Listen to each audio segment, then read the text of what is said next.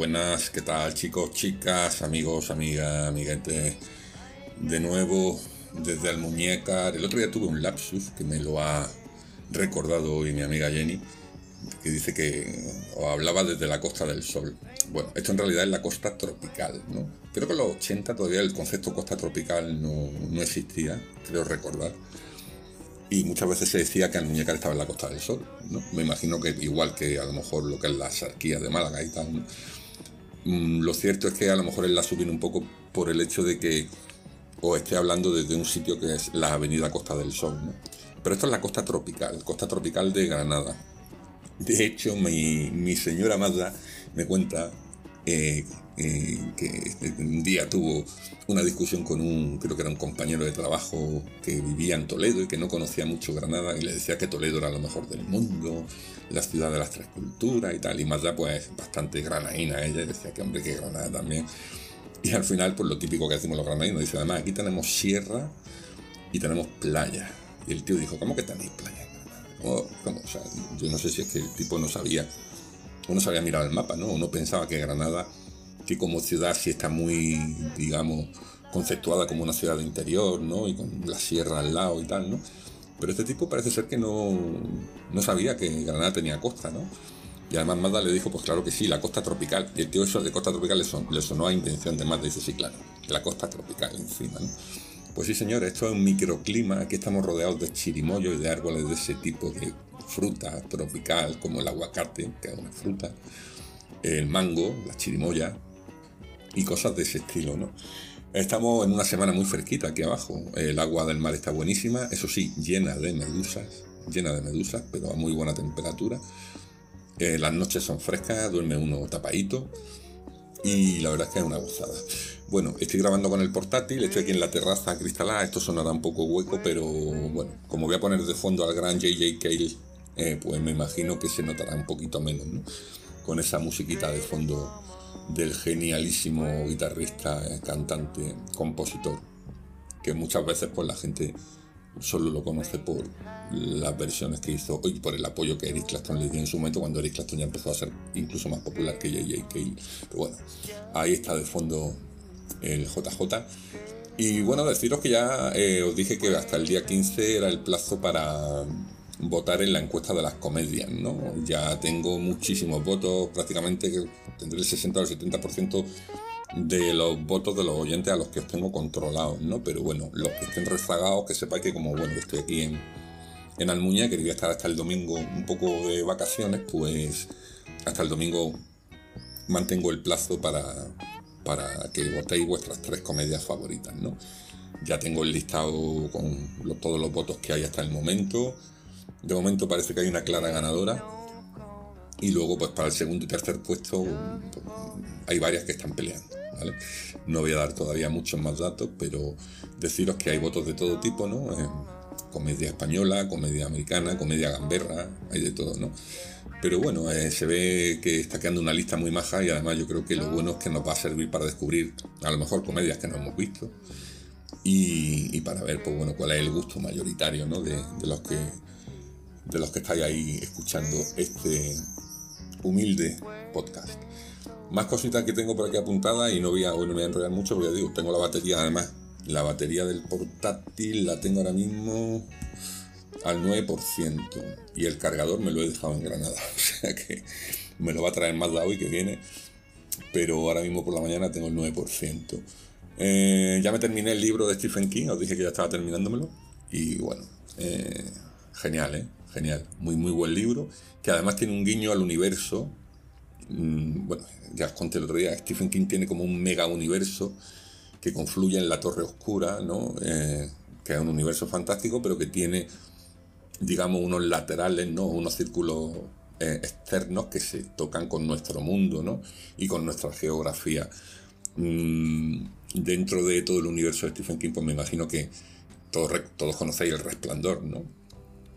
Pues en esta novela, que es una novela, es un thriller, ¿vale? Es como novela negra, digamos. En esta novela se roza el universo eh, bueno, que tiene ya 40 años, ¿no? 50 años el universo que, que se centra en esa zona de Bangor, en el estado de Maine, y, y que protagonizó en su día Jack Torrance en aquel hotel. Bueno, pues hay algo de aquella novela, no de la película, de la novela, que, que conecta con este libro, ¿no? Y eso pues me parece maravilloso, ¿no? Todos los que tenemos por objetivo en la vida eh, dominar el 100% de los libros de Stephen King y de su universo, pues bueno, eh, ven en ese detalle, ven un guiño bastante entrañable, ¿no? Y precisamente he estado esta mañana mirando algunas páginas web donde vienen los mapas del universo de Stephen King y es tremendo, o sea, ahí, ahí te pierden, ¿no? Pero bueno, a los que no os hayáis metido todavía en la obra de este genio, pues si queréis un día hacemos un, especial, algún especial de sus 10 mejores libros y, los comentamos, ¿vale? Porque la verdad es que es un, eh, es un tipo que merece, merece mucho, mucho la pena.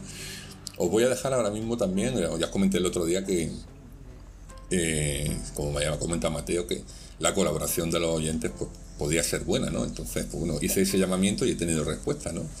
De, nuestra querida oyente malagueña Patti, que me ha mandado un audio con, con una anécdota que no le ha ocurrido a ella. Es una anécdota bastante graciosa. Y os la voy a poner ahora y, bueno, luego, luego la comentamos. Venga, le doy paso a, Patti. Hola Jesús.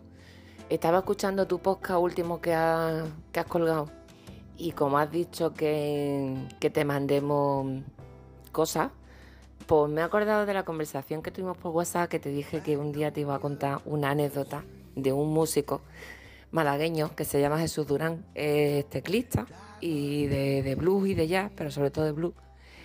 Mm, tiene una página de Facebook que yo creo que la tiene medio abandonada, porque el tío es así bastante anárquico. Pero la verdad es que el tío es muy bueno. Lo que pasa que, en fin, que bueno, que no se no, no se mm, no se joder, a ver si lo digo. Que no se prodiga mucho, vaya. Bueno, pues eh, Jesús y otro amigo suyo, creo que músico también, un día que volvían de Farra, que venían, pues te puedes imaginar, ciego como piojo, pues se suben al coche, no sé de cuál de los dos, y con el cebollón que llevaban en los hartos, pues salen espetados y van y tienen un accidente con un pedazo Mercedes tremendo que no veas tú. Mm, le hundieron un lado del Mercedes, en fin, un desastre. Total, que los dos, pues ya ves tú, con el cebollón y tal y cual, pues, pues hechos por Y total, que se bajan y resulta que el Mercedes era nada más y nada menos que de chiquito de la calzada. que estas cosas pasan. Total, que los tíos, los dos ciegos, pero ay madre mía, que le hemos, eh, que le hemos abollado todo el coche a chiquito y ahora qué hacemos, ay madre mía, qué fatiga más grande, esto cómo lo vamos a arreglar, no sabían si irse corriendo, el otro, uno del de, amigo le decía, pues vámonos, vámonos, y decía, eso, pero hombre, ¿cómo nos vamos a dar la fuga? Que es chiquito, que es nuestro vecino, que es que esto no podemos hacerlo. Total, que se bajan del coche, se baja chiquito y los ve y claro, los reconoce y dice, ¿qué habéis robado? ¿Qué habéis robado que veáis tan rápido? Y dice, no, si no hemos robado nada. Pero perdona, no, que no sabíamos que era tu coche. Y dice, pero a vosotros está persiguiendo la policía o quién os está persiguiendo. Y yo creo que no, que no nos persigue nadie, que es que venimos de copa y, hemos arrancado el coche y hemos chocado contigo. Y el, chiquito, que es que era un ser extraordinario, le dijo, anda, anda, anda, iros, quitaros de en medio, que no venga la policía y os pille, porque yo esto lo puedo pagar, pero a vosotros a quién coño va a sacar de la cárcel. y ya está, y esa era la anécdota que te quería contar.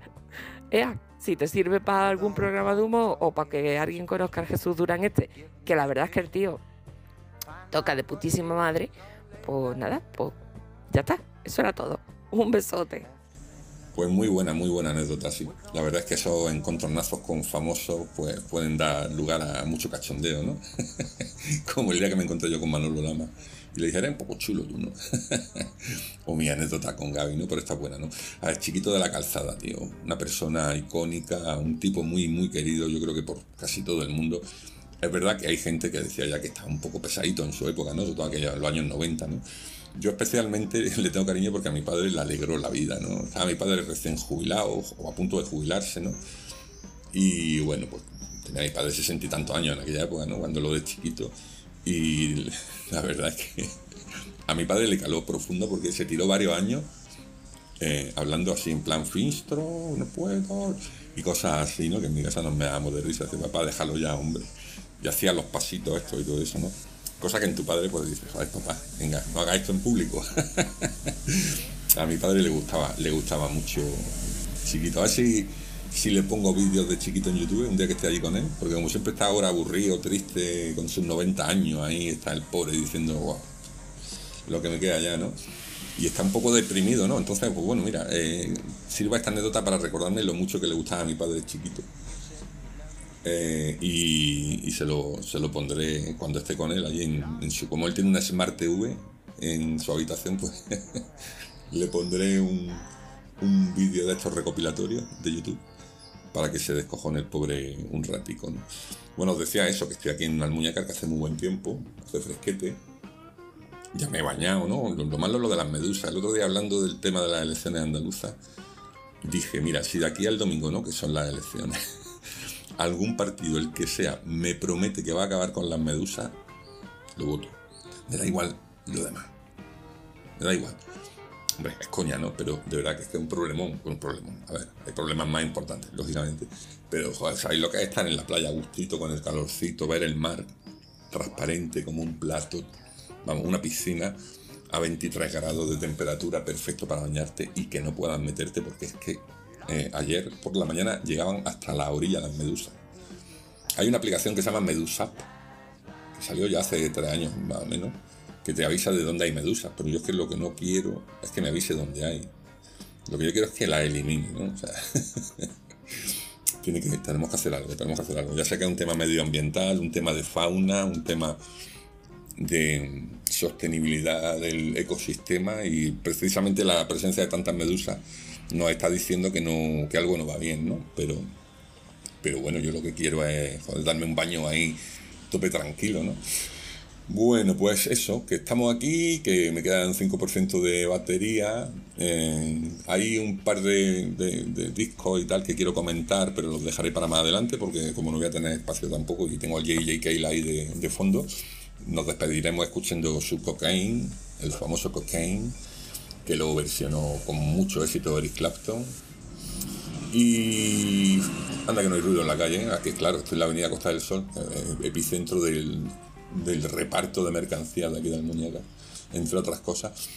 Pues eso que que quiero pues desearos un, feliz resto de semana, recordaros lo de las series, lo, perdón, lo de las comedias, lo de las series ya lo hicimos, que por cierto esta mañana estaba mirando otra vez el listado, ¿no? Y, nada, tres comedias, es sencillo, me mandáis tres comedias a mi correo electrónico jessy9565 o me lo mandáis por WhatsApp al 682-773-990 y cuando ya tenga todo terminado, pues hacemos un programita, las vamos comentando una por una todas y luego ya vemos el top 5 más o menos, las últimas 5 cuáles son, que las comentaremos todavía con más detenimiento. Pero ya os digo que hay una que me imagino que sabéis cuál es, que está arrasando, ¿no? Y ya está. Eh, eh, ¿Alguna cosa más? Pues no, nada, pues eso, que estos días voy a estar por aquí, quiero ir a Nerja a comer paella, al Ayo, al mítico Ayo, que ya hemos dicho que su política de poder comer toda la paella que quiera por el precio de un plato de paella ya ha terminado. Pero aún así, pues bueno, eh, me encanta esa playa, la playa burriana de aquí de Nerja. Y, la verdad es que me gusta la playa y me gusta el arroz. Este, arroz turístico, paella turística, pero, está rica, ¿no? Y aunque no dejen repetir, pues por lo menos un buen plato me comeré.